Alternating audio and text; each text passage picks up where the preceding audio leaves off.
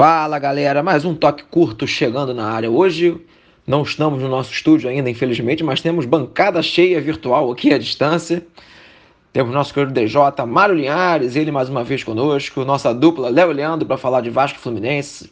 Nosso Marcelo Coelho, nosso Salsicha. Vamos falar muito sobre os quatro clubes grandes do Rio de Janeiro e também um pouquinho sobre Neymar, a possibilidade da Champions League, fatores comportamentais. Vamos lá, Salsicha. Hoje você começa. Vamos falar um pouco de Flamengo. Saudações rubro-negras, num momento onde o Flamengo anda se acertando, já veio a primeira vitória com o Dome, de um jeito ou de outro. E as coisas vão andando de, um, de alguma forma para o Flamengo voltar aos rumos mais satisfatórios. A saída do Rafinha foi muito complicada, muito, mas muito complicada mesmo, uma das posições mais delicadas para se mexer, pelas dificuldades no mercado, pela enorme carência do elenco no setor, onde o reserva não gerava tanta confiança assim, apesar de ter jogado muito bem na partida contra o Curitiba, mas não é um cara que gera confiança nenhuma para ser reserva de, para muitos treinadores mesmo. O JJ já não, já não tinha lá muita confiança nele, o Domi mostrou não ter nenhuma, tendo improvisado o Rodrigo Caio, preferiu ter improvisado o Rodrigo Caio do que colocar o cara, o João Lucas. Então é natural que o Flamengo vá ao mercado não somente para o titular absoluto da posição, mas também pensando numa substituição, como por exemplo o lateral esquerdo tem, que é o René. Por mais que não seja nenhum craque, para ser um lateral esquerdo reserva é de um bom nível. E pelo jeito o Flamengo já deu essa solução. O Isla já foi anunciado com um tempo recorde e é um nome sensacional para ocupar o, a lateral direita do Flamengo.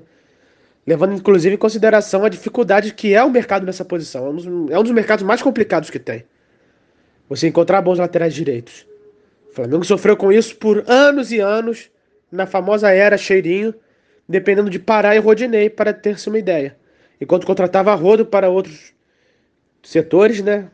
Nesse foi muito complicado, só foi se encontrar com o Rafinha. Desejamos toda a sorte do mundo ao Isla, que é um nome, um nome com história, com passagem de seleção chilena, em grandes clubes, com total capacidade para ser um excelente lateral direito ainda mais no cenário de futebol brasileiro. Saudações rubro-negros. Bom, vamos lá, né? Sobre a contratação do Calu, é mais uma dessas contratações dentro do que o Comitê Gestor do Futebol se programou, se projetou para fazer, né? Me parece adequada, movimenta a marca do Botafogo internacionalmente, isso é muito importante.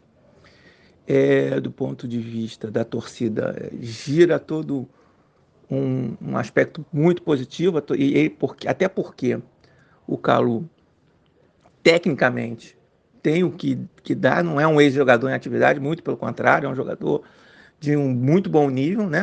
Estava jogando na Alemanha, enfim. É uma, mais uma boa contratação, eu acho que vai movimentar dentro do que está projetado e não, não tem custos elevados, segundo a gente ouve, não, não tem os maiores detalhes, né? Mas parece que se paga tranquilamente, está dentro do, do, do, orçamento. Tem tudo para dar certo. Óbvio que a gente tem que, assim como o Honda, tem que aguardar um tempo de adaptação. Tem jogadores que chegam, se adaptam, saem arrebentando na mesma hora. Tem outros que, com a mudança do país, o, o tipo de futebol, os campos diferentes, enfim, tem todo um, um período de, de adaptação. Mas acredito, pela qualidade que ele tem, que ele vai ser um sucesso no Botafogo. É, acho que uma excelente contratação. Sou muito, muito favorável e estou muito esperançoso de que tenha, tenhamos muito bons resultados. Salve, salve, resenha 37. A torcida vascaína está comemorando a boa fase do argentino Germán Cano. Com os dois gols marcados na vitória sobre o São Paulo por 2 a 1, ele chegou à impressionante marca de 11 gols em 15 jogos.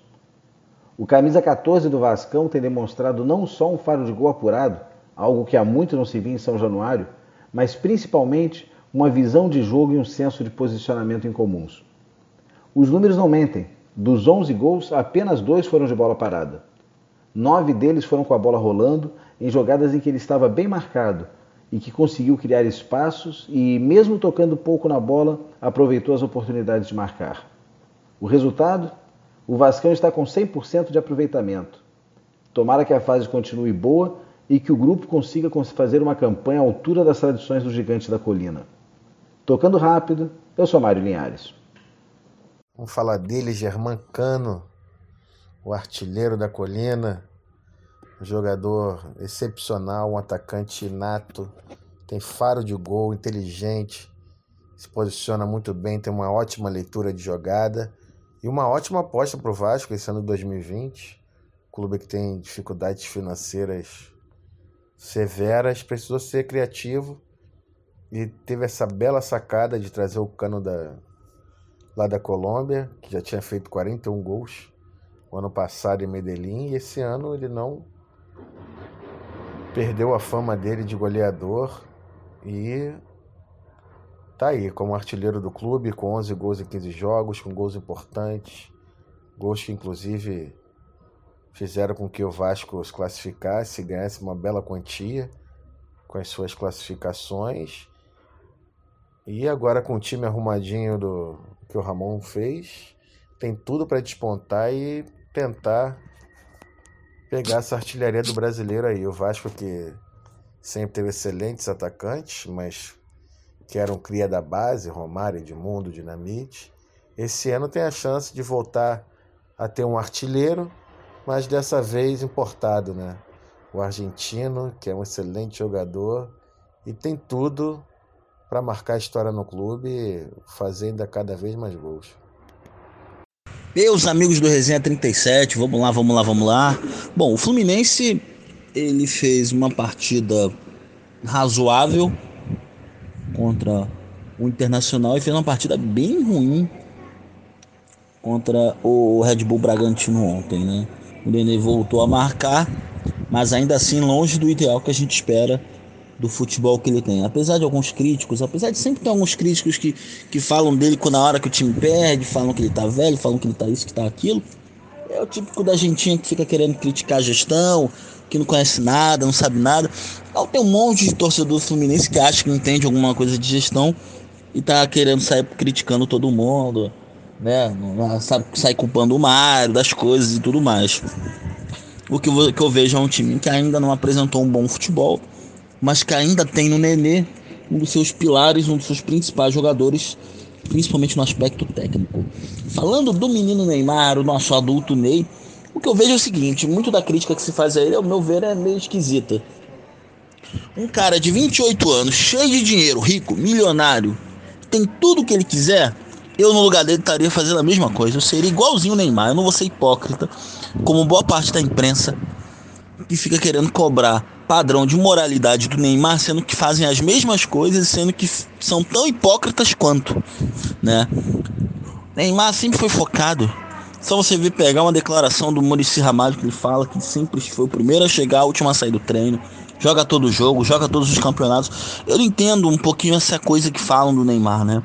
Mas é claro que ele ainda tem que melhorar, ele tem que ser mais objetivo ele tem que, ele tem que assumir o seu protagonismo. E é isso que a gente está vendo na equipe do Paris Saint-Germain. O que eu vejo é que ele está focado mesmo a ganhar esse campeonato e ainda mais.